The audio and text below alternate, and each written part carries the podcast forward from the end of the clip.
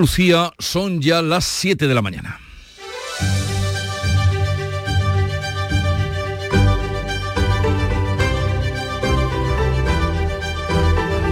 En Canal Sur Radio, La mañana de Andalucía con Jesús Vigorra.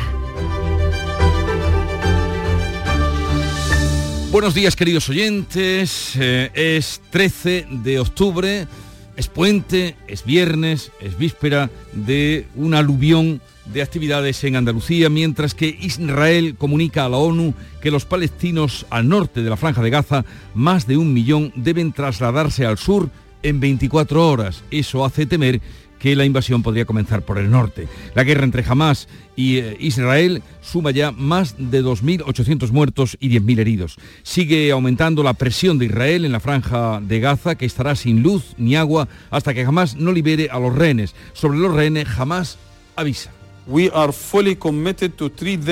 Estamos comprometidos a tratarlos de acuerdo a nuestros valores religiosos y a las normas del derecho internacional humanitario pero nos preocupa que puedan ser víctimas del bombardeo israelí.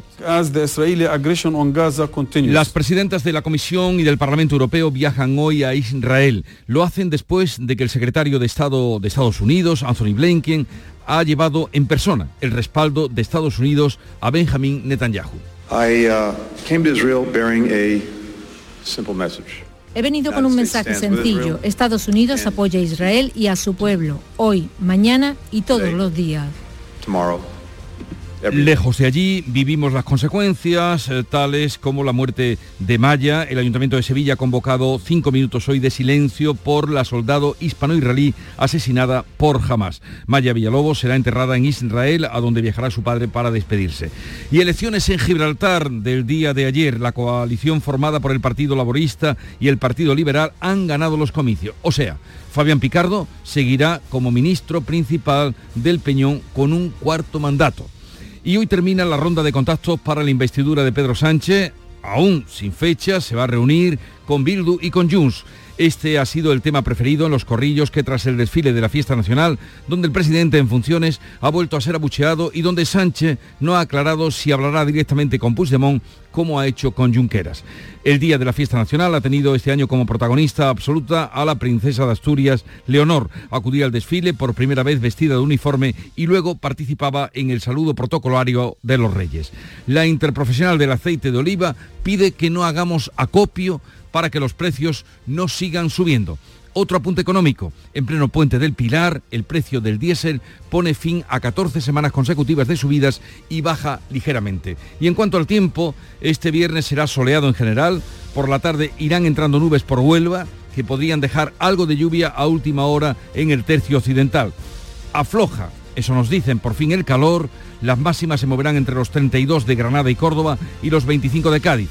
Los vientos soplan ahora del este e irán rolando al oeste con el paso de las horas. Y vamos a ver cómo viene este día, este viernes, en cada una de las provincias andaluzas. Cádiz, salud, votaron. 17 grados tenemos a esta hora de la mañana, un día soleado el de este viernes en Cádiz. Por el campo de Gibraltar, Ana Torregrosa, ¿qué se espera?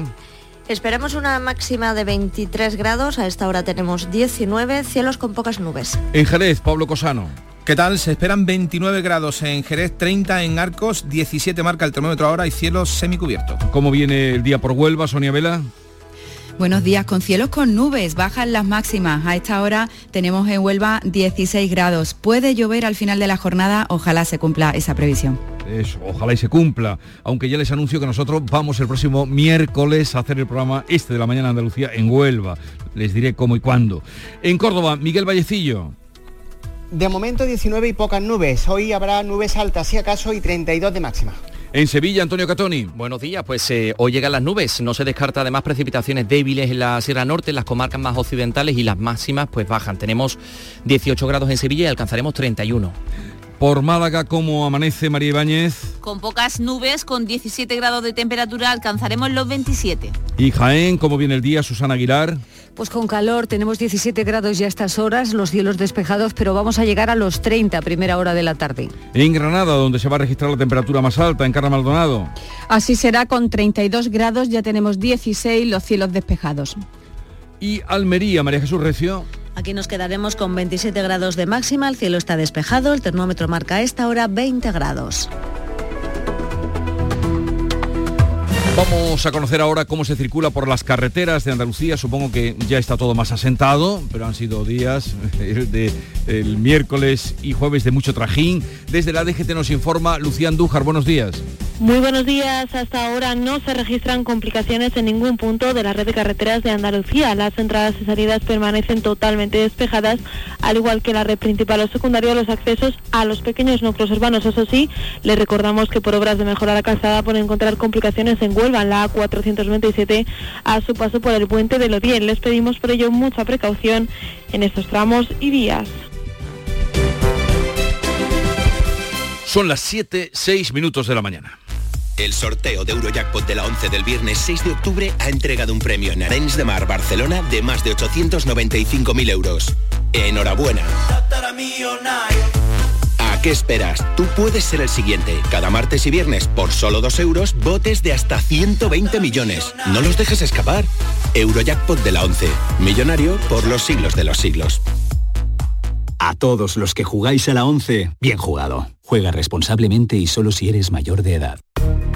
Juan tiene 21 años. Se considera un artista, un creativo. Siempre ha sentido curiosidad por todo lo relacionado con el mundo digital. Hace unos meses acababa los estudios en un centro público de formación profesional. Ahora ha conseguido cumplir un gran sueño. Ha encontrado trabajo como diseñador gráfico y compagina sus dos pasiones, el arte y el mundo virtual. No es magia, son tus impuestos, Agencia Tributaria, Ministerio de Hacienda y Función Pública, Gobierno de España. La mañana de Andalucía. Vamos a contarles la actualidad de este día que indudablemente pasa por la guerra de Israel y Hamas. Ahora, Israel ha comunicado a la ONU que los palestinos que viven al norte de la franja de Gaza, más de un millón, deben trasladarse al sur en 24 horas. Esto hace presagiar que pudiera empezar por ahí la invasión, por el norte. La guerra entre Hamas e Israel suma ya más de 2.800 muertos y 10.000 heridos. Paco Ramón. Séptimo día de guerra, los muertos ascienden a 1.500 en Gaza, 1.300 en Israel. Hamas ha hablado por primera vez y dice que su ataque tuvo objetivos militares. Condenan a los gobiernos occidentales que están demonizando su ayuda, su lucha, perdón, dicen, y niegan las acusaciones eh, de asesinatos civiles. Hamas llama a la yihad en todo el mundo y sobre los rehenes avisa. Estamos comprometidos a tratarlos de acuerdo a nuestros valores religiosos y a las normas del derecho internacional humanitario, pero nos preocupa que puedan ser víctimas del bombardeo israelí. También confirmamos que no habrá liberaciones mientras continúe la agresión contra Gaza. Así habla Hamas. El presidente de la autoridad palestina, Mahmoud Abbas, dice que está negociando para que Egipto abra su frontera con la franja, por ahora sin éxito. Por su parte, Israel eh, insiste en que no va a levantar el cerco hasta que Hamas libere a sus rehenes. El ministro de Defensa, Yoav Galan, promete mano dura. Destruiremos jamás y daremos caza hasta el último hombre que tenga manchadas las manos con la sangre de nuestros hijos. El Reino Unido ha enviado dos buques de guerra que se unen a la fuerza naval desplegada por Estados Unidos en el Mediterráneo. Por cierto, que el secretario de Estado norteamericano, Anthony Blinken, ha llevado en persona el respaldo del presidente de Estados Unidos, Joe Biden, al primer ministro israelí Benjamin Netanyahu. Uh, He venido con un mensaje sencillo. Estados Unidos apoya a Israel y a su pueblo, hoy, mañana y todos los días. Esta noche se han producido importantes disturbios en Francia, donde están prohibidas las manifestaciones de apoyo a Palestina. Ya en el panorama internacional, las presidentas de la Comisión y del Parlamento Europeo viajan hoy a Israel. En las últimas horas, eh, Bruselas ha evitado condenar la ofensiva israelí en Gaza, mientras que la OTAN pide una respuesta proporcional. El portavoz principal del Ejecutivo Europeo, Eric Mamer, ha asegurado que Israel tiene que respetar el derecho internacional en su reacción al terrorismo de Hamas, si bien ha evitado condenar el asedio israelí a la franja. We here, uh, cannot judge Nosotros aquí no podemos juzgar cuáles son exactamente las acciones que van a ser tomadas por Israel para luchar contra el terrorismo de Hamas que ha atacado su territorio. Debemos respetar el derecho internacional. Deben hacerse todos los esfuerzos para garantizar la seguridad de los civiles. El secretario general de la OTAN ha mostrado su apoyo a Israel ante el ataque terrorista de Hamas. Jens Stoltenberg reconoce el derecho de Tel Aviv a defenderse, aunque recuerda que también las guerras tienen, tienen reglas. Las guerras tienen reglas. Está la cuestión de la proporcionalidad. Y esto fue subrayado por muchos aliados que al mismo tiempo han condenado las atrocidades brutales de Hamas. Y a todo esto, el riesgo de que el conflicto se extienda en la zona, Siria, eh, Líbano, Egipto, es cada vez mayor. Los aeropuertos sirios de Damasco y Alepo han sido atacados, las pistas han quedado dañadas e inoperativas. Y es que el ministro de Relaciones Exteriores de Irán planeaba volar hoy a Siria. Algunos medios especulan con que ha sido un aviso del gobierno al gobierno de los ayatolás. El ejecutivo sirio considera que la invectiva israelí ha sido un intento de exportar la crisis y desviar la atención, dicen ellos, de los crímenes de guerra de Netanyahu. La guerra tiene, por cierto, otro frente abierto que puede recrudecerse en cualquier momento en el Líbano, donde España, por cierto, tiene tropas desplegadas en misión de la ONU. Con motivo de la fiesta nacional, la ministra de Defensa, Margarita Robles, se dirigía al contingente español tras la última hora, tras conocer la última hora por boca del jefe de la Fuerza de Naciones Unidas, el español Luis Jesús Fernández. En el Líbano, los ataques contra posiciones de Israel comenzaron el día 8. Aunque estos ataques son limitados y no suponen una ruptura generalizada de las hostilidades. Que tengan la satisfacción y el orgullo de que están dejando tan alto, como decía antes, el pabellón español. Y el Ayuntamiento de Sevilla ha convocado hoy cinco minutos de silencio por la soldado hispano-israelí asesinada por Hamas. La concentración por Maya Villalobo tendrá lugar a las 11 de la mañana a la puerta del consistorio. La joven de 19 años murió en el ataque terrorista contra el cuartel donde realizaba el servicio militar. El padre ha confirmado que va a viajar próximamente a Israel, donde previsiblemente se va a celebrar el funeral de su hija, ya que allí vivía con su madre. Y ha vuelto a agradecer las muestras de cariño y sobre todo el respeto a su intimidad. Vamos ahora a otros asuntos, además de la guerra que está muy presente indudablemente en todo el tiempo dedicado a la información. La pareja del municipio malagueño de Marbella, que había quedado atrapada en el aeropuerto internacional de Ben Gurión de Tel Aviv, del que lograron salir en un avión militar fletado por Portugal, ya están en Málaga tuvimos ocasión de seguir la pista casi, porque Cristina Márquez, que es como se llama ella, la encontrábamos en Tel Aviv cuando llevaba dos días sin poder salir, la localizamos en Chipre y ahora también eh, ya ha llegado felizmente a su casa. Todavía no han regresado a Andalucía, pero ya está en Europa la vecina de la localidad almeriense de Fines, atrapada también en Israel. Y vamos a las elecciones de Gibraltar. La coalición formada por el Partido Laborista y el Partido Liberal han ganado las elecciones en Gibraltar, por lo que su líder, Fabián Picardo renovará después de tres mandatos el cargo de ministro principal ahora por un cuarto. Con el escrutinio prácticamente concluido, la coalición habría obtenido el 50% de los votos, una ventaja de 1,8 puntos porcentuales sobre su competidor, el socialdemócrata liderado, el Partido Socialdemócrata liderado por Keiza Zopardi. La alianza entre laboristas y liberales se obtiene, le permite obtener nueve de los 17 diputados en el Parlamento gibraltareño, lo que permite a su vez que Picardo forme gobierno por cuarta vez consecutiva. Y al otro lado de la verja, aquí en nuestra tierra, Pedro Sánchez cierra hoy la ronda de contactos para su investidura con Bildu y Junts. El presidente del gobierno en funciones y candidato socialista se verá con la portavoz parlamentaria de la coalición Abrechale Merche Aizpurúa y con el partido de Puigdemont, con la portavoz Miriam Nogueras. En el caso de Aizpurúa es la primera vez que un presidente del gobierno se reúne a las claras con Bildu. El encuentro con las dos formaciones independentistas ponen el punto y final a esa ronda de contactos que comenzó el pasado lunes con Núñez Fijó, ya que Sánchez excluye de ella a Vox. Y las negociaciones para la investidura de Sánchez ha sido el tema preferido en los típicos corrillos que se celebran posteriormente al desfile de la fiesta nacional. El primero que ha hablado ha sido el propio presidente del gobierno en funciones, que ha evitado desvelar si tiene intención de hablar o no con Puigdemont. Sánchez se ha limitado a decir que por ahora habla con los grupos parlamentarios menos Vox. Al ser preguntado sobre si llamaría por teléfono al líder de Junts, como ha hecho con Junqueras de Esquerra, Sánchez ha diferenciado entre ambas formaciones independentistas, destacando que con Esquerra lleva cinco años ya trabajando. Sobre la amnistía, asegura el presidente del gobierno que el tema no está acordado, aunque los independentistas catalanes lo dan por hecho. Esto ocurría después del desfile. Mientras tanto, en el desfile propiamente, miles de personas asistieron este jueves en Madrid, donde una vez más, aunque este año con más intensidad, se han escuchado abucheos al presidente del gobierno en funciones. Pedro Sánchez ha vuelto a responsabilizar de ello, a responsabilizar de ello al PP y a Vox. Gritos y abucheos a Sánchez que comenzaban en cuanto llegó a la plaza de Neptuno. Puigdemont a prisión o que te bote chapote eran algunos, algunas de las consignas. Para el presidente lo grave no es que lo digan los ciudadanos, sino que lo hagan también dirigentes del Partido Popular.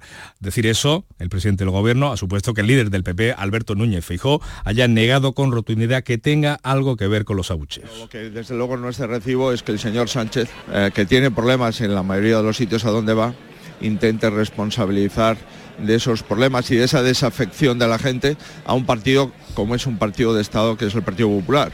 El presidente de la Junta de Andalucía acudía a ese desfile y a la recepción de la fiesta nacional preocupado por las negociaciones con los independentistas. Juanma Moreno y partidos que quieren romper la unidad en derechos y obligaciones de los españoles. Por tanto, un 12 de octubre que es festivo y que debemos de celebrar y gozar, pero al mismo tiempo con la preocupación de esa investidura que tenemos en ciernes y que desde luego sería muy preocupante que un partido pequeñito, un partido que representa el 6% del país, toma la decisión sobre el 94% restante. Por su parte, el secretario general de los socialistas andaluces, Juan Espadas, quería subrayar la importancia de la unidad de España, eso sí, dentro de la diversidad y singularidad de cada uno de los territorios, ha dicho. Un día de reconocimiento colectivo en todo lo que hemos construido a lo largo de estos años de democracia. Lo es también para poner en valor la importancia de la unidad de la unidad en la diversidad, en el reconocimiento de la singularidad de todos los territorios que contribuyen a crear este gran proyecto de país que es España.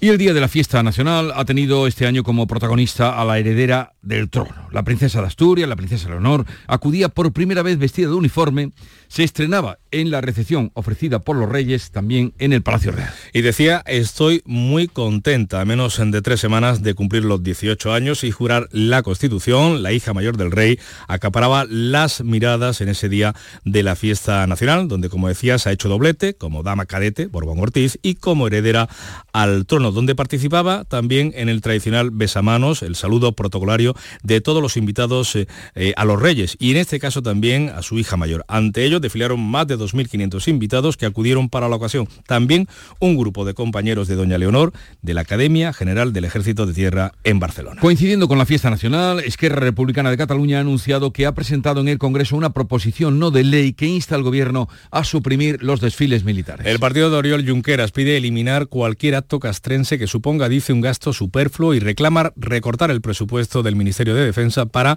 dedicarlo a políticas sociales. Además, Esquerra ha registrado una batería de preguntas al Ejecutivo sobre el 12 de octubre y el destino de militares en Cataluña. La ministra Ione Belarra también se ha sumado a, esa, a ese cuestionamiento de la celebración del 12 de octubre.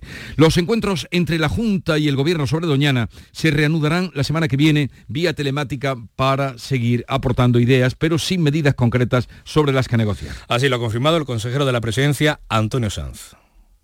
Estamos optimistas desde el Gobierno de Andalucía, expresamos una voluntad muy sincera de intentar el acuerdo. Lógicamente estamos construyéndolo. Creo que ha sido muy oportuno estos días. Por su parte, el delegado del Gobierno en Andalucía, Pedro Fernández, expresaba su confianza en que pueda encontrarse una solución. Un tiempo de trabajo, de, escucha abierta, de manera compartida entre la Junta y el Gobierno de España y a partir de ahí, lógicamente, pues empezar a embastar las propuestas que igualmente con total y absoluta transparencia se harán saber y conocer a, todos los agentes y ojalá ahí podamos encontrar ese punto de encuentro definitivo que le dé la solución integral y global. Pues Junta y Gobierno se han dado de plazo, ese es el que tienen de un mes para cerrar un acuerdo. La sequía sigue y la necesidad de ahorrar agua crece. La demarcación hidrográfica de Guadalite-Barbate reducirá un 20% el agua para el uso urbano e industrial. La Comisión Gestora dependiente de la Junta ha acordado reducir el consumo de agua un 20% para uso urbano e industrial y un 50% la empleada para regadío, fundamentalmente en los campos de Barbate. Por el momento no habrá restricciones en la Sierra de Cádiz y la escasez sí afecta al abastecimiento humano en Tarifa, que tendrá que ahorrar un 10%. La interprofesional del aceite de oliva alerta de que los precios van a seguir subiendo, pero pide que la población no haga acopio. Pues el incremento de la producción de aceituna, a pesar de que crece un 15% en esta campaña, es a todas luces insuficiente para hacer frente a la demanda, máxime cuando la disponibilidad de aceite hoy en las almazaras es mínima. Según los datos del Ministerio de Agricultura, la cosecha de Andalucía está este año un 40% por debajo de la media. Y de las continuas subidas del precio del aceite de oliva se están beneficiando claramente, en este caso, los productores de orujo, de una de sus variantes, cuyas ventas se han incrementado un 19%, como explica el director de la Asociación Nacional de Empresas de Aceite de Orujo, Joaquín López. Aceite de orujo es el 50% con respecto a un virgen extra. A la gente le gusta los aceites que vienen de la oliva, porque nos gusta ese sabor. Entonces, en vez de pasarse a un girasol o algo así, la gente lo que está haciendo es consumir más aceite de orujo. Y a todo esto, el precio del diésel pone fin a 14 semanas consecutivas de subidas y se une a la tendencia a la baja que experimentó la gasolina la semana pasada por primera vez después de tres meses.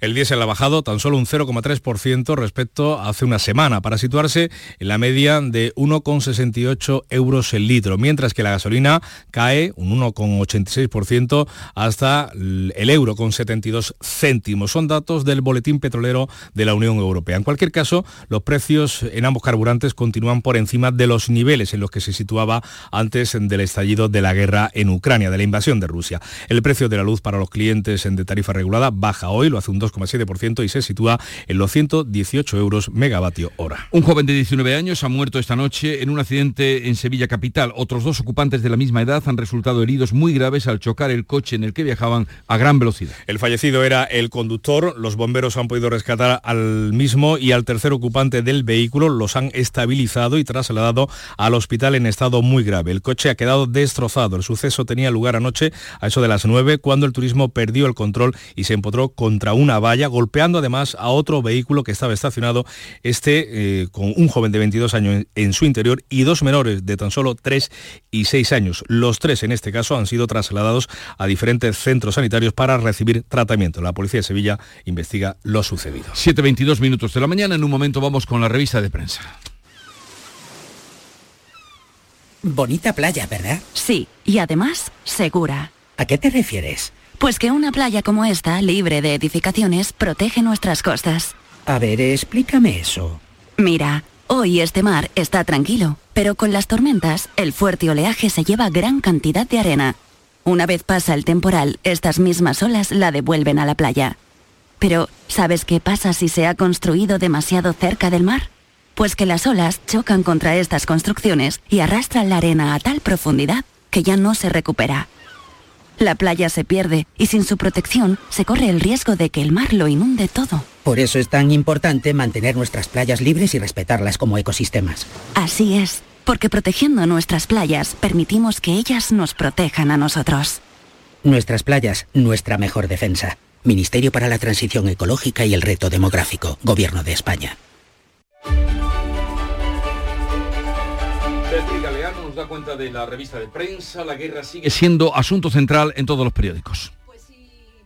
Ahora, ahora, te sí. escuchamos bien. Pues sí, Jesús, como nos podemos imaginar, la guerra hoy en toda la prensa, hay fotografías tremendas, crueles en todos los eh, periódicos, con cadáveres esparcidos por el suelo, también con miradas de sufrimiento de muchos niños. No te he traído ninguna en concreto porque cualquier periódico tiene hoy fotos durísimas sobre la guerra. También otros, eh, otros daños colaterales, vamos a decir, de la guerra, por ejemplo, desde el punto de vista económico o informativo incluso. El económico en el mundo. El dinero busca refugio en el oro y el crudo. Las mayores petroleras europeas aumentan su valor en 34.000 millones de euros en cuatro días, mientras que las firmas de defensa se disparan un 10%. El oro y la deuda americana son los primeros de la lista en reflejar que el miedo se ha apoderado del mercado. Pero fíjate, el oro, el refugio, el refugio refugio por excelencia, ha subido un 3% desde el primer ataque. Y si hay un activo en el foco, ese es el petróleo, dice El Mundo, el barril de referencia,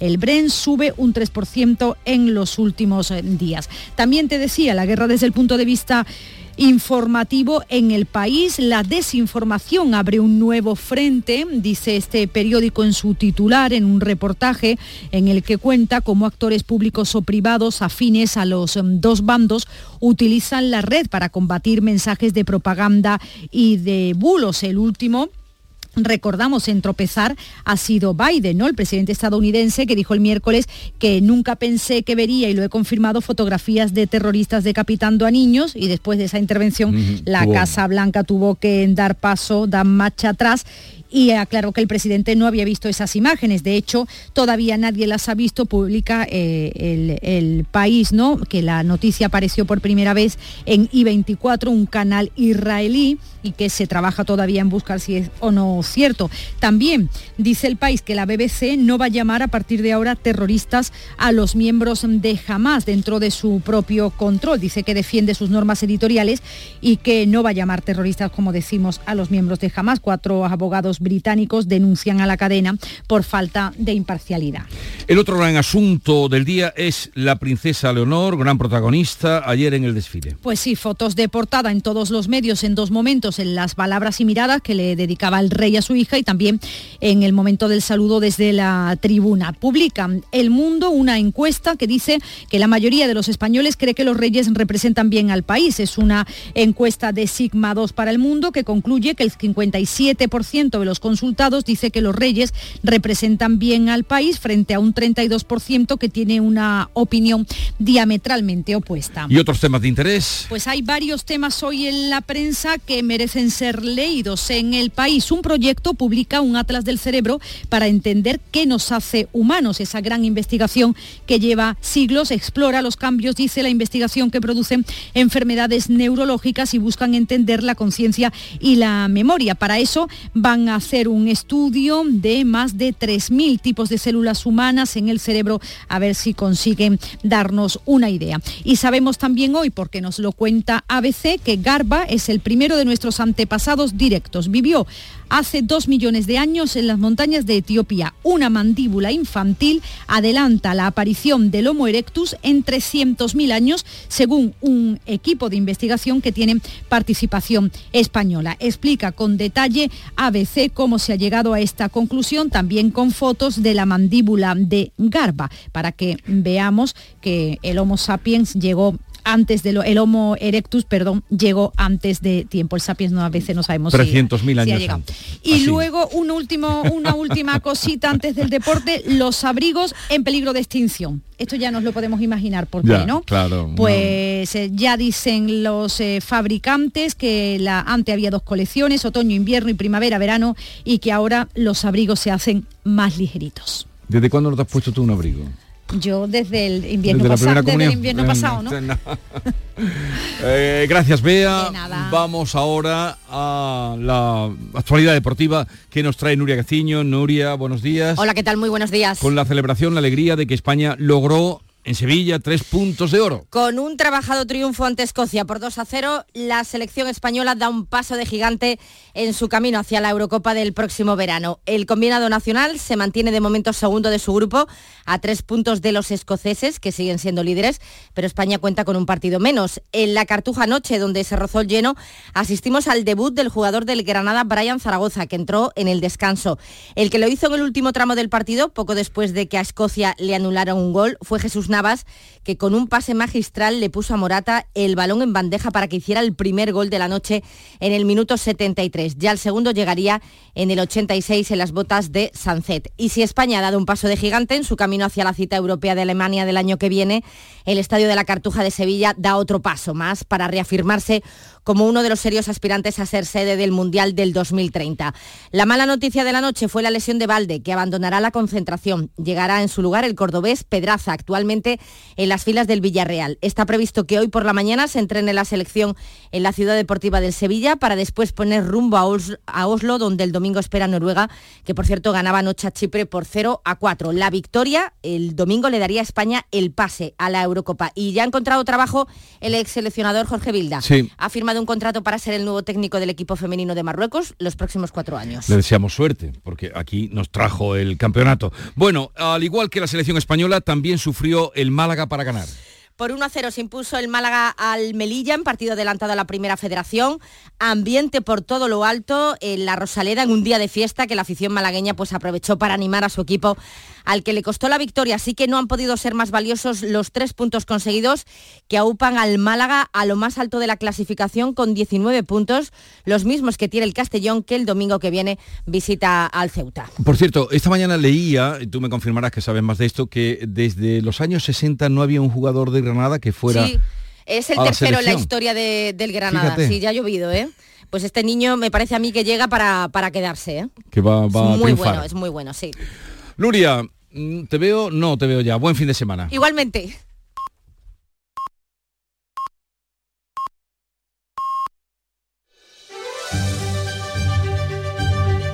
En Canal Sur Radio, La mañana de Andalucía con Jesús Vigorra. Andalucía son las siete y media de la mañana. Ya a esta hora vamos a dar en titulares eh, cuenta de las noticias más destacadas que les estamos contando. Lo hacemos con Bea Rodríguez.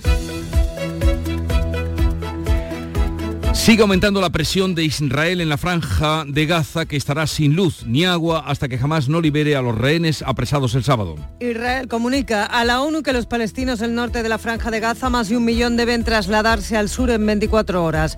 El Ayuntamiento de Sevilla, por otra parte, ha convocado cinco minutos de silencio hoy por el soldado, por la soldado hispano-israelí asesinada por Hamas. Maya Villalobos será enterrada en Israel, a donde viajará su padre para despedirse. Terminará hoy la ronda de contactos para la investidura de Pedro Sánchez, que hoy se va a reunir con Bildu y Junts. A partir de mañana empiezan las comisiones negociadoras en los partidos políticos para intentar llegar a acuerdos que posibiliten la investidura. Ese ha sido el tema preferido en los corrillos que se forman tras el desfile de las Fuerzas Armadas. Sánchez no ha aclarado si hablará con Puigdemont. El Día de la Fiesta Nacional ha tenido este año como protagonista a la princesa de Asturias, la princesa Leonor, que ha presenciado por primera vez con uniforme militar el tradicional desfile de las Fuerzas Armadas. La princesa de Asturias acudía con el traje de gala del Ejército de Tierra a la parada militar junto a los Reyes, donde junto a su padre depositó una corona de laurel a los pies de la bandera en homenaje a los que dieron su vida por España. Después participó en el saludo protocolario a todos los invitados a los Reyes. La interprofesional del aceite de oliva pide que no hagamos acopio para que los precios no sigan subiendo. El incremento de la producción de aceituna es un 15%, un, en esta campaña es insuficiente para hacer frente a la demanda, sobre todo porque la disponibilidad de aceite hoy en las almazaras es mínima. Según los datos del Ministerio de Agricultura, la cosecha de Andalucía está este año un 40% por debajo de la media. Concluye el Festival de Series que se ha celebrado en Cádiz. Entrevías y Macarena han obtenido los premios del público a la mejor serie de ficción y de no ficción en esta primera convocatoria. Han participado 45 series procedentes de 10 países. Entrevías protagonizada por José Coronado y la docuserie musical Macarena, centrada en la historia del mítico tema del dúo sevillano Los del Río, que cumple 30 años, han obtenido el favor del público en los galardones. Y en cuanto al tiempo, el pronóstico para hoy. En cuanto al tiempo, Jesús, pues eh, hoy es un viernes soleado en general. Por la tarde irán entrando nubes por Huelva que podrían dejar algo de agua en la última hora en el tercio occidental. Afloja por fin el calor, las máximas se moverán entre los 32 de Granada y Córdoba y los 25 de Cádiz y los vientos soplan ahora del este e irán rodando, rolando al oeste con el paso de las horas. Son las 7.33 minutos de la mañana. En un momento estamos con las claves económicas del día. Te ayudamos a darle la vuelta a tus ahorros. Descubre lo que puedes conseguir con la cuenta 360 de Cajamar. Y no le des más vueltas. Consulta información de requisitos y vinculaciones de la cuenta 360 en tu oficina más cercana o en gcc.es barra cuenta 360. Cajamar. Distintos desde siempre. Si te gustan las pipas, no te puedes olvidar de las pipas reyes por su alta calidad y con sus sabores lo vas a flipar por su amplia y diversa variedad. Pipas Reyes, vamos a flipar. con Pipas Reyes. Las claves económicas con Paco Bocero. Vamos a conocer cómo viene el día en cuanto a la actualidad económica. Paco Vocero, buenos días. Buenos días, Jesús, ¿qué tal? Esperando que nos cuentes la actualidad económica por dónde viene. Pues mira, nos vamos a ir en principio con expansión y cinco días que comparten una información de salida respecto a IFM, el fondo australiano que irrumpió en el capital de Naturgy hace ahora justo dos años a través de una OPA que fue bastante controvertida, una OPA parcial sobre la, compañía eh, gasista y energética. Y es que IFM va a celebrar a partir de este lunes en Madrid su cumbre anual con inversores. Así escenifica su voluntad de seguir apostando por la compañía sin contratiempos políticos y empresariales. Eh, por cierto, entramos con esta noticia porque nos preguntamos, oye, ¿y qué está haciendo DSTF en Telefónica? Que no tenemos ahora mismo ninguna noticia de lo que está ocurriendo con el fondo saudí. Bueno, la semana que viene contaremos algunas cosas al respecto. En segundo lugar, dime, dime. No, no, adelante, adelante. que te iba a decir que en segundo lugar tenemos una información también muy importante, en este caso de en el economista mm, por Javier Esteban, es que el pluriempleo, el pluriempleo suma cerca de 800.000 afiliados fantasmas a la seguridad social. Y se explica que el número de trabajadores que tiene más de un empleo está ahora mismo en niveles históricos tras la reforma laboral. Pero mm, se va más allá cuando se extrapolan los datos de afiliación a la seguridad social. Y es que la pluriactividad sumó casi 800.000 afiliaciones extras el año pasado que en realidad no corresponden a una persona, sino a los múltiples trabajos que compagina un pluriempleado. Y eso mm, llega a suponer hasta un 4% del total en el máximo histórico. ¿no? E implica además, entre otras cosas, que el número medio de personas dadas de alta en la seguridad social como trabajadores el año pasado se mantuvo por debajo de los 20 millones. Pero me habla de que sería unas 800.000 personas las que eh, eh, trabajan en el Exactamente, las que están en esta situación. Aquello que Una información muy interesante. Aquello que era tan propio de los años 60, 70. ¿eh? Exactamente, Buscaba exactamente. En fin. Así es. Por cierto, en Estados Unidos también había otra información sobre la que ya no es suficiente los sueldos de un matrimonio en determinados estados para poder acceder a una casa. Pero bueno, vamos a irnos con las claves que ya van a ser muy cortitas para hoy porque tenemos IPC, que es día de confirmación del indicador de precios en septiembre. Recordemos que el adelantado está en el 3,5%, nueve décimas por encima del registro en agosto, y la subyacente en el 5,8. Por cierto, ayer se publicó la inflación en Estados Unidos, ya que estamos hablando del otro lado del Atlántico, y se mantuvo sin variación en el 3,7% y la subyacente en el 4,1%, que fíjate, se relaciona con los datos que comentamos el miércoles sobre economía y geopolítica, después de conocerse el dato más esperado de la semana, que era este, el del IPC estadounidense, las bolsas se dieron la vuelta y cerraron en pérdida. Y nos vamos a ir directamente a la última clave que tenemos hoy antes de nuestra canción, que tenemos a la producción industrial de agosto en la zona euro. Una mm, producción, un dato muy importante cuya tendencia es claramente bajista en los últimos meses y cuya estimación para hoy pues, va a seguir la misma tónica, con una caída que podría superar el 3% según los analistas de, de mercado. Pues vamos ya con la clave musical de los viernes. Pues mira, llama Hard Times, tiempos difíciles, eh, corresponde a los suecos Black Paisley, una banda en la mejor tradición de rock mainstream del país escandinavo.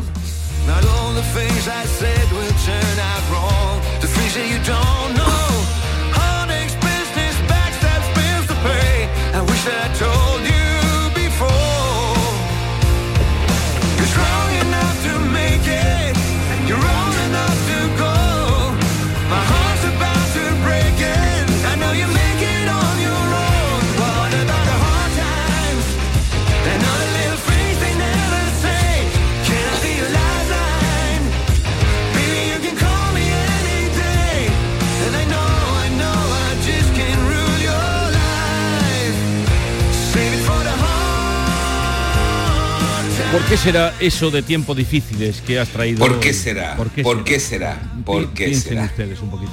Buen fin ¿Por de semana, Paco, y hasta, Igualmente. hasta el próximo lunes. Un. Hasta lunes. Adiós. Gracias, hasta luego.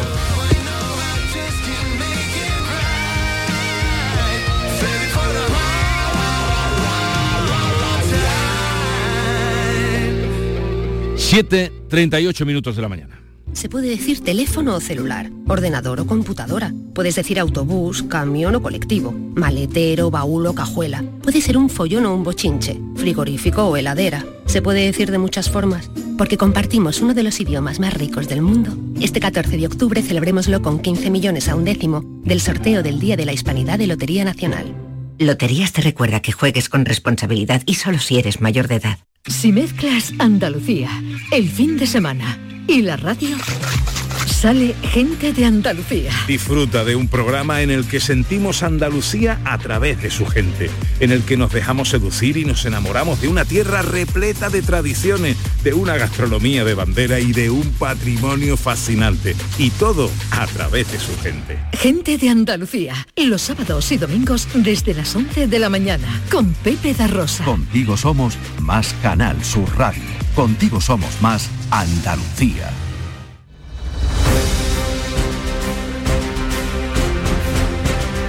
Vamos a contarles otras noticias de Andalucía. Una joven de, un joven de 19 años ha muerto en un aparatoso accidente. Los otros dos ocupantes de la misma edad han resultado heridos muy graves. ¿Cómo ha sido, Antonio Catoni? Pues sí, ha sucedido en la Avenida de la Industria, junto al polígono industrial Carretera Amarilla de la capital. El fallecido era el copiloto de ese coche. Los bomberos tuvieron que rescatar al conductor y al tercer ocupante del vehículo tuvieron que estabilizarlos y trasladarlos al hospital. Como decimos, están muy graves. El coche quedaba absolutamente destrozado. El suceso tenía lugar anoche, a eso de las 9 de la noche, cuando el turismo, que según algunos testigos iba haciendo maniobras de riesgo, perdió el control y se empotró contra una valla. Además golpeó a otro vehículo que estaba allí estacionado, en el que había una joven de 22 años y dos niños de 3 y 6.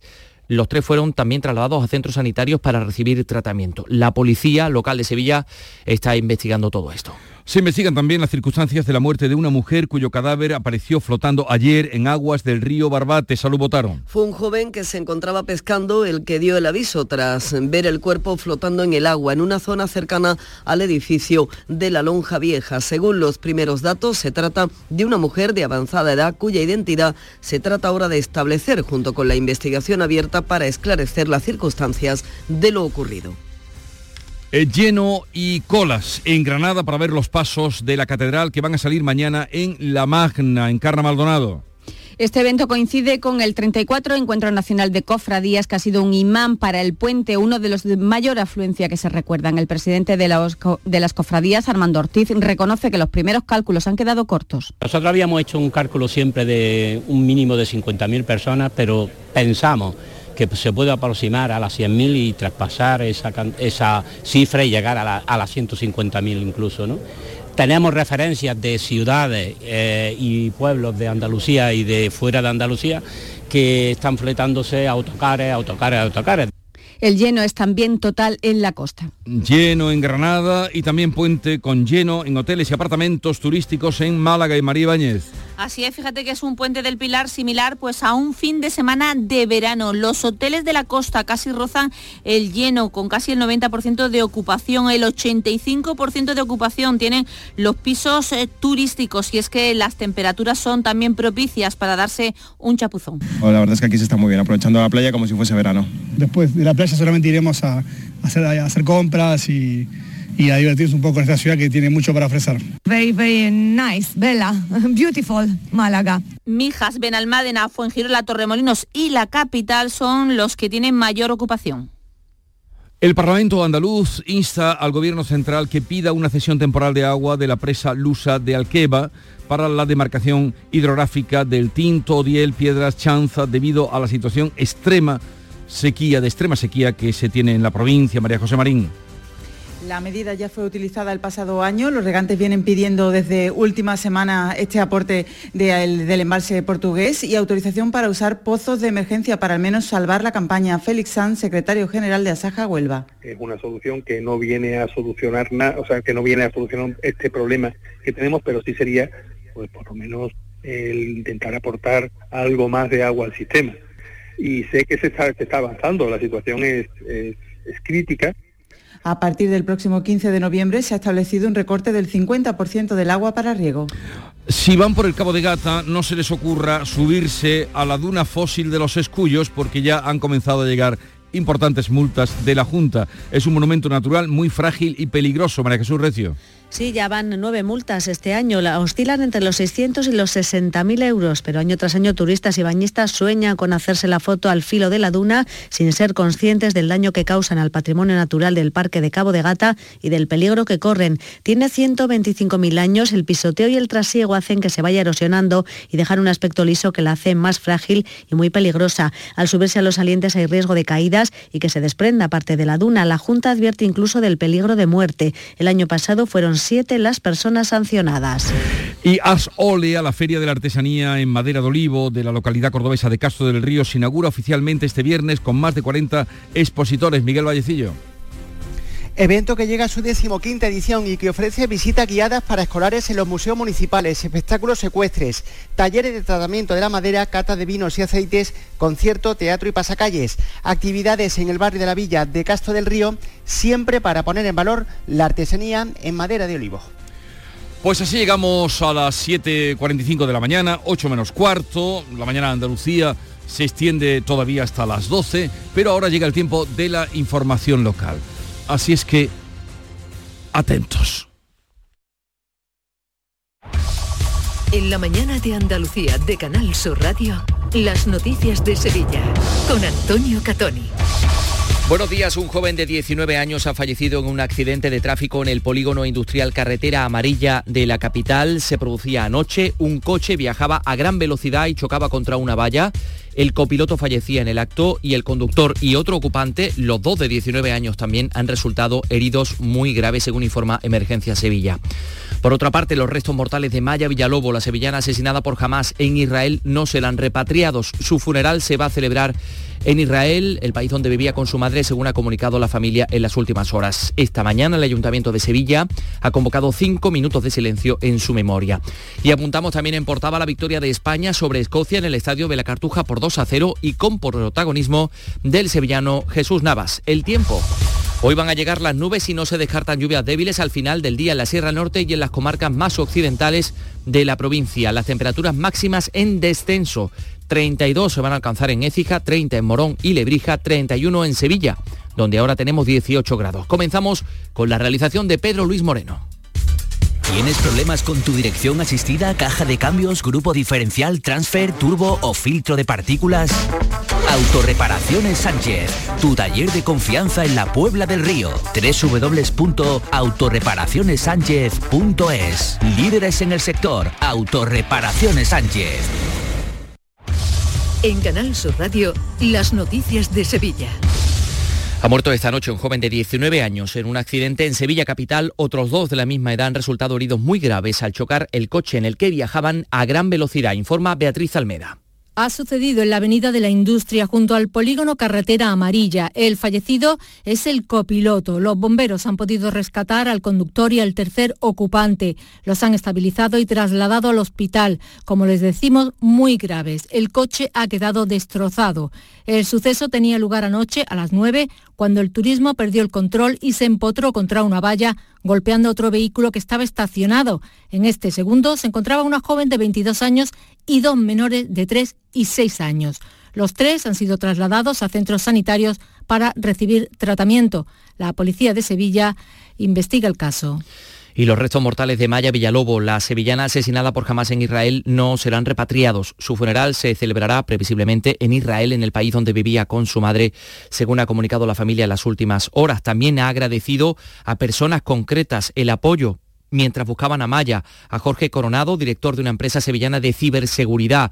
También han agradecido la delicadeza con la que les ha tratado el ministro de Exteriores, la embajadora de España en Israel y el cónsul, y también la psicóloga del Ministerio del Interior. También agradecían sus condolencias a la Universidad de Sevilla y a la prensa por su comprensión y colaboración, muy especialmente a quien fuera directora de Canal Sur Radio, Inés Alba, y a la Asociación de la Prensa de Sevilla, que han facilitado el poder compartir esta tragedia, decía el comunicado, y a la vez preservar espacios de intimidad. El Ayuntamiento de Sevilla ha convocado cinco minutos de silencio esta mañana a las 11 a la puerta del consistorio en memoria de Maya Villalobo. Les contamos también que se busca a un joven de 18 años visto por última vez la mañana de ayer en la estación de Santa Justa, donde iba a tomar un tren para su ciudad, para Córdoba. Eh, se llama Álvaro Prieto, como decimos tiene 18 años, es jugador del juvenil del Córdoba Club de Fútbol y su familia ha pedido la, la colaboración ciudadana para localizarle. Tiene pelo castaño, vestía pantalón beige y una camisa verde y a las 7 y 48 les damos cuenta de que un hombre de unos 58 años de edad fallecía este jueves arrollado por un tren de media distancia que hacía el trayecto Málaga-Sevilla a la altura de Utrera. Un suceso que causaba retrasos. Los pasajeros de dos trenes de media distancia tuvieron que ser transbordados por carretera. La información deportiva con la victoria en casa en el Estadio de la Cartuja de la selección española frente a Escocia y con un protagonista sevillano. Antonio Camaño, buenos días. Hola, ¿qué tal? Muy buenos días. Jesús Nava fue protagonista en el partido de la selección española en la noche de ayer en el Estadio de la Cartuja en esa victoria ante Escocia, trabajada y durísima, pero fue el de los Palacios el que dio el pase del primer gol a Morata y en consecuencia el que abrió a una defensa que estuvo muy acertada durante todo el partido. Y el Betis anda a la búsqueda de un central libre que apuntará la demarcación más endeble del equipo. La marcha de Luis Felipe, una vez acabado el mercado de fichajes y la lesión de larga duración de Bartra, ha dejado el puesto muy limitado. Las dos opciones que trabaja el conjunto verde y blanco son las de Sócrates y la del maliense Almani Toure.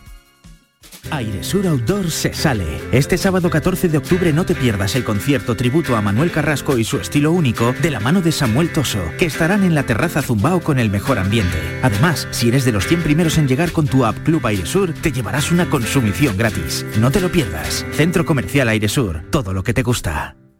El llamador. Los lunes a las 10 de la noche. En la mañana de Andalucía de Canal Sur Radio. Las noticias de Sevilla con Antonio Catoni. La Fiscalía de Sevilla pide prisión para la madre que se negó a vacunar a sus dos hijos contra la COVID y pide que se le retire la patria potestad. En el verano del año 2021, la mujer decidió no vacunar a esos menores de 12 y 14 años y los eh, secuestró para evitarlos sacándolos del país. Será juzgado por dos delitos, uno de sustracción de menores y otro de abandono.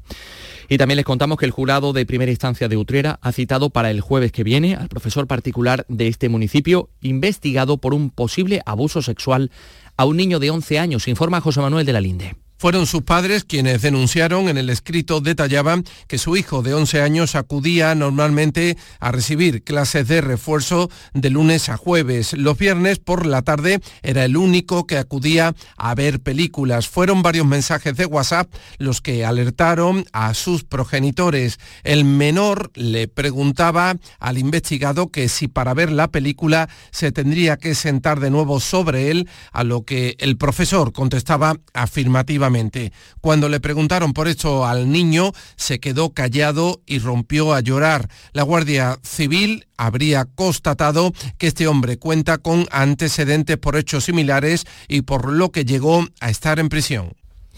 7.51, el cuartel de la Guardia Civil de Eritaña acogía este jueves los actos del Día del Pilar, patrona del cuerpo, con asistencia de diversas autoridades. Entre muchos agentes que han sido, cuya labor ha sido reconocida, estaba Toñi Muñoz, una de las primeras mujeres Guardia Civil de la agrupación de tráfico. Y por desgracia, pues hemos tenido que asistir a muchos accidentes que marcan un punto de inflexión, ¿no? Pues somos personas y al final no nos gustan esas tragedias, nos gustan más auxiliar. Les contamos que hoy comienza en el Pedroso el décimo Rally Slicks Sevilla, la única prueba de este tipo que se disputa en la provincia dentro del Campeonato Andaluz de Automovilismo de Asfalto que se va a desarrollar hoy y mañana. Permanece abierta en la capital la Feria de Artesanía Creativa de Sevilla, en la calle Fray Ceferino González, entre el Archivo de Indias y la Catedral, y en la Plaza Nueva el encuentro de casas regionales y provinciales de Sevilla que se consolida en el inicio de la capital con un programa de actividades culturales, gastronómicas y turísticas de distintas regiones de España. Se ha inaugurado y ya se puede visitar en el pabellón de la navegación la muestra Van Gogh Grandes Éxitos. Se ha utilizado para eh, la organización y para montar esta exposición inteligencia artificial, proyectores de alta potencia y un sistema multipantalla que permiten una experiencia inmersiva, como nos contaba la portavoz de la organización Fátima Ramírez. ¿Qué quiere decir esto? Que el espectador entra literalmente en los cuadros del artista, puede pasear por ellos y conocer la obra de Van Gogh desde una óptica completamente nueva. Para ello se emplean proyectores de alta potencia y también un sistema de multipantallas de grandes dimensiones. Así conjugamos arte, color, luz, música y nuevas tecnologías. Nuevos espectáculos en Isla Mágica de cara a la fiesta de Halloween. Hasta el día 1 de noviembre el parque abre de viernes a domingo, también festivos como este día, eh, los festivos que tenemos por delante. Y así lo explicaba Guillermo Cruz, su director. Hemos eh, decorado el parque prácticamente en su totalidad con iluminación, decoración, eh, nuevos props y sobre todo hemos cambiado en su totalidad la oferta de espectáculos. Tenemos más de 10 animaciones de calle, 5 espectáculos en los escenarios tres pasajes del terror. Ha comenzado el ciclo Ópera Sevilla Ópera Nights eh, con el Barbero de Sevilla en el Hospital de la Caridad. Mm, las representaciones en vivo podrán seguirse en lugares como la Caridad, el Palacio de Dueñas, eh, que ofrecerá la Carmen de Bizet o la Casa Salinas con Don Giovanni. Eh, todas ellas se ofrecerán en distintas fechas hasta el 11 de noviembre. El gerente cultural del Palacio de las Dueñas, Ricardo Gascó, explica que, en fin, este era el momento de poner en marcha esta iniciativa hemos siempre apostado un poco por productos nuevos para la ciudad y desde luego creemos que es, primordial y necesario que Sevilla como, ciudad de ópera, como la ciudad a nivel mundial que más óperas tiene representadas, pues que le demos ese valor. Entonces hemos estado años persiguiendo este proyecto. Y lo han conseguido. Y esta noche comienza en Los Palacios el Festival Flamenco de la Mistela con el violín de Paco Montalvo. Cumple en 2023 su 50 aniversario. Tenemos a esta hora 18 grados en Sevilla Capital.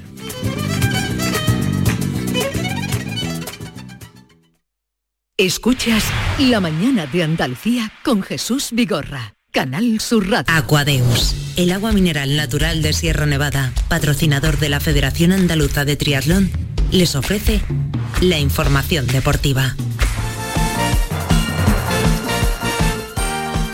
¿Qué tal? Muy buenas, cinco minutos para las 8 de la mañana, así que tiempo para el cafelito y para escuchar ya la información deportiva aquí en Canal Sur Radio. Paso de gigante el que ha dado la selección española al ganar a Escocia por 2 a 0, aunque haya sido con mucho sufrimiento.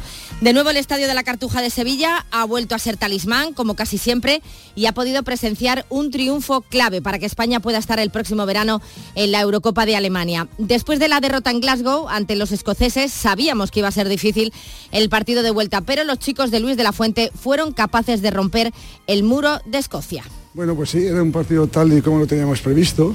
Pensábamos que teníamos que sufrir mucho, madurar el partido, elaborar mucho las jugadas, ante un equipo muy rocoso, defensivamente muy bien organizado.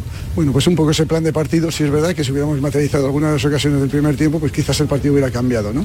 O se hubiera abierto antes. Pero mm, teníamos previsto también este plan B y creo que hemos estado pues muy maduros, hemos sabido competir muy bien y bueno, y al final conseguir esta victoria muy importante para nosotros. En la Cartuja Noche asistimos al debut del jugador del Granada, Brian Zaragoza, que entró en el descanso. El malagueño tuvo un buen estreno y el que no falló fue el también andaluz Jesús Navas, que saltó al campo poco después de que a Escocia le anulasen un gol, lo que sin duda provocó cierta reacción en el combinado nacional, que logró adelantarse en el marcador gracias al gol de Morata en el minuto 73. Estoy muy contento, lo importante es seguir ganando, no seguir metiendo goles. Mientras que ganemos no me importa, la verdad, no me importa nada, así que hoy quiero disfrutar con los compañeros, cenar, alguno tendrá que cantar por el debut, así que muy contentos. Gol de Morata, pase magistral de Jesús Navas, como solo él sabe hacerlo. Precisamente del jugador del Sevilla hablaba así Sancet, que debutaba anoche y que marcaba el segundo tanto de España en el minuto 86. Sí, la verdad que es un jugador increíble, ¿no? Lo demuestra partido tras partido. Eh, hemos visto hoy el, centro que ha hecho eh, a, Morata y la verdad que, bueno, es un gran jugador que, ya vemos, todos que, que ha puesto el centro increíble. Con el 2 a 0 a Escocia, España se mantiene de momento segunda de su grupo con 12 puntos a 3 de los escoceses que siguen siendo líderes, pero la selección cuenta con un partido menos. Es por ello que el próximo encuentro, el del domingo a las 9 menos cuarto de la noche en Oslo ante Noruega, es vital para tener ya en el bolsillo el pase para la Eurocopa. Y es que una victoria pondría a los noruegos a 5 puntos fuera ya del alcance de España. De la Fuente prevé un partido completamente diferente al de anoche. Noruega es otro equipo diferente a Escocia. también tratan de jugar más, yo creo que eso también nos puede beneficiar y por supuesto también eh, minimizar el potencial ofensivo que tienen, no solo con Haaland y con Sorlock, eh, Larsen tienen muy buenos jugadores y Odegaard, en fin, tienen muy buenos futbolistas. Vamos a ver a, intentar estar a la altura en el plano defensivo, pero me preocupa mucho, me ocupa mucho, pienso mucho en, Noruega, porque hay que estudiarlo bien, pero realmente creo que donde tenemos que hacernos fuertes es en nuestro potencial. Noruega que anoche goleada, eh, goleaba 0 a 4 a Chipre con dos tantos de Haaland. Para el encuentro frente a los noruegos, una nueva cara, como es la del cordobés Pedraza, actualmente en el Villarreal, que ha sido convocado por el lesionado Valde. Está previsto que hoy por la mañana se entrene la selección en la Ciudad Deportiva del Sevilla, será a las 11 de la mañana puerta cerrada, para después a las 5 poner rumbo a Oslo, donde el domingo espera Noruega. Y nos espera este fin de semana una nueva jornada de Primera Federación, la octava, aunque el Málaga ya ha jugado, ha ganado 1 a 0 a Melilla con bastante sufrimiento pero con un ambiente excepcional en la grada de la Rosaleda, algo que agradece Pellicer. Hemos tenido esos momentos de debilidad y la gente nos ha seguido apoyando hasta el último minuto, sabiendo nosotros no dándoles lo que se merecían. Yo en ese aspecto estoy, estoy muy tranquilo porque creo que estamos siendo conscientes todos, los jugadores, creo que gran parte de la afición, de que esto es difícil, que es un sufrimiento, que somos el Málaga, pero con el escudo y con todo no se gana, que se gana con muchísimo sufrimiento. El Málaga que se sitúa con esta victoria lo más alto de la clasificación con 19 puntos, los mismos que tiene el Castellón, que el domingo visita al Ceuta.